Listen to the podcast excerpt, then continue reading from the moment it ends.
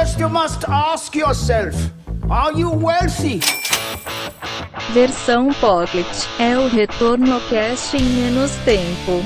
Olá, investidores e investidoras, sejam bem-vindos a mais um Retorno Cast Pocket. Estou eu, Luiz Felipe Vieira, juntamente com Felipe Medeiros, para responder uma pergunta de Patrícia M. Ponto, não colocou o sobrenome. E a pergunta foi: será que vale a pena eu mendigar percentual do CDI, Felipe?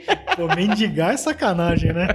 Mas o pior, cara, é que a gente vê esse tipo de movimentação, né? É, eu, eu, acho que assim, acontece independente de, sei lá, quanto que tá a taxa de juros, a gente sempre vê o pessoal brigando por causa de, de 1% do CDI e tal, né? Mas assim, hoje já não é tão ruim quanto era quando o, o se a gente fosse fazer esse, esse cast aqui, quando o juro tava a 2% é ridículo, né?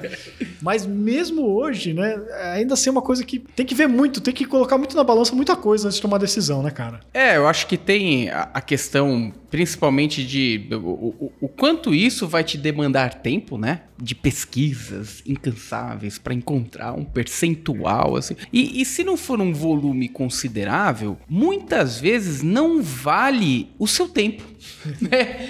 E eu acho que tem que. O, o, o que tem que colocar na balança mesmo, viu, Patrícia? É o tempo que você dedica procurando, pesquisando oportunidade de diferença de 101 para 102 do CDI e o volume que você tem, se aquilo vale a pena, vale o seu esforço, vale o seu tempo, né? Acho é. que isso é, é, é, o que deve ser bastante considerado. É, né? o, te, o, tempo é uma das coisas é, que você tem que olhar, né? Mas também tem todo o conjunto que vem junto com isso, né? Então, ah, pô, aquela outra instituição lá, eu tava na, na N, sei lá, vou Banco N. Banco isso, N. Eu vou prazer, sei lá, acho que cada letra aqui vai ter alguém para dizer que a gente tá vendendo peixe de alguém. Mas não é a ideia. Tá no, no 1, vou para 2, pronto, né? É, então na instituição 1 tá pagando 100 do CDI. Na 2 está pagando 102 do CDI. Ah, então vou migrar todo o meu dinheiro para lá, né?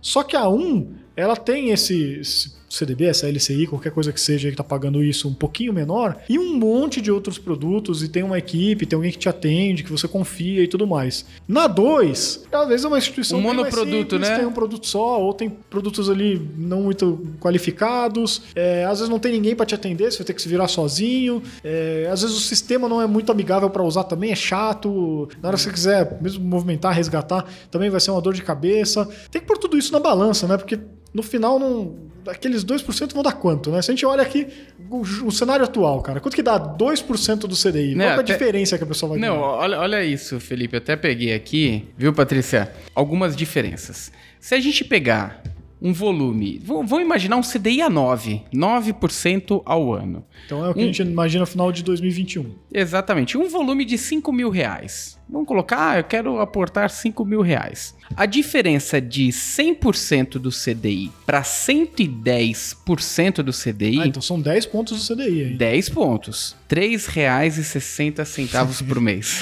Ou seja, se fosse um, um ponto percentual do CDI só de diferença, o cara ia ganhar 30 centavos. Exatamente. É, quando você passa para 50 mil reais, passa para a ser 36 reais. Beleza, já paga um almoço. Ah já dá um iFood, é já, já, é. já, já, já é alguma coisa. Mas mesmo assim, precisa se pensar, porque você vai dedicar tempo para abrir outra conta, para gerenciar outra conta, né? Será que esse, toda essa infra criada realmente vale a pena? Ou, ou é, são questões que, que precisa ser colocado na balança. Então, até essa ideia de mendigar CDI, é, realmente a gente tem que tomar muito cuidado, até porque o propósito desse dinheiro muitas vezes é, é deixar é. ele líquido, né? É deixar ele é, o, o mais favorável para eu resgatar no momento que eu precisar. E às vezes não correr um risco de colocar ali num crédito privado que não tem tanta liquidez é, assim, é, é ou que ainda, né? é tá aparecendo, tá apresentando um resultado ali, mas quando ah. você vai para a prática o negócio não é tão líquido assim, você acaba é. caindo numa roubada é, ainda, Isso né? acho que é um ponto bem importante, cara, tanto em questão de risco de crédito como risco de liquidez, né? Tem muita gente que defende ainda a questão, quando falando de, de título bancário, né, CDB, LCI, LCA, ah não, porque tal instituição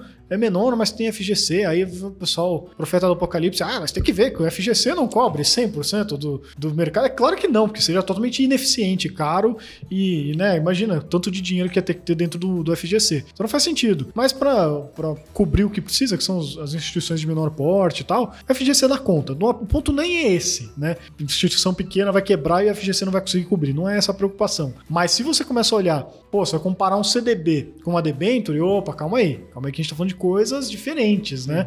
É, a debenture, ela vai ter um risco de crédito grande ali, né? Não vai ter FGC. E liquidez também é diferente. Num CDB, é claro que tem é, casos e casos, né?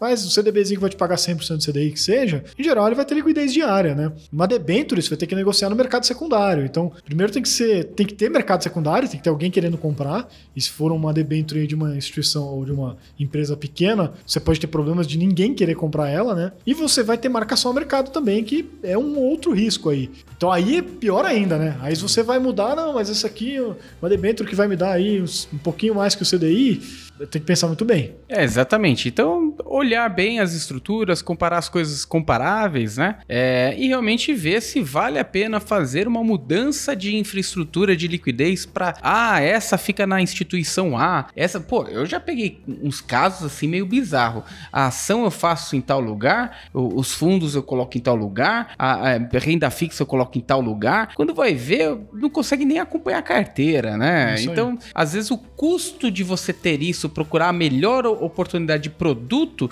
te prejudica no contexto macro, que é o mais importante do portfólio, né? É isso aí. Então, vou olhar com muita atenção aí, Patrícia. E diz aí, você que está vendo esse vídeo aqui no YouTube, coloca aqui nos comentários como que funciona a sua carteira de liquidez. Onde que você está deixando seu dinheiro de liquidez? Será que é em fundo imobiliário? É, cuidado aí.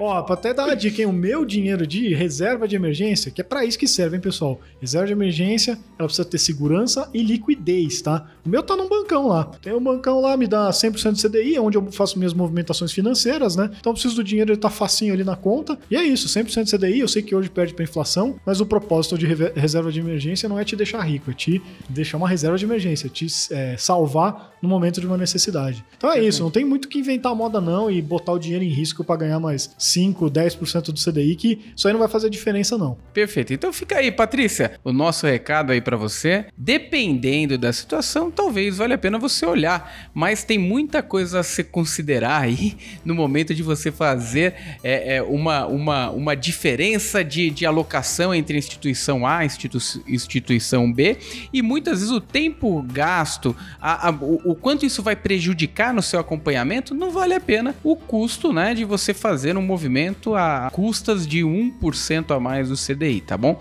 Fica o nosso recado e se você tiver alguma dúvida, alguma questão, alguma sugestão, mande pra gente no retornocast.com. Obrigado, pessoal. Até a próxima. Um abraço, pessoal. Você ouviu Retorno Cast Pocket.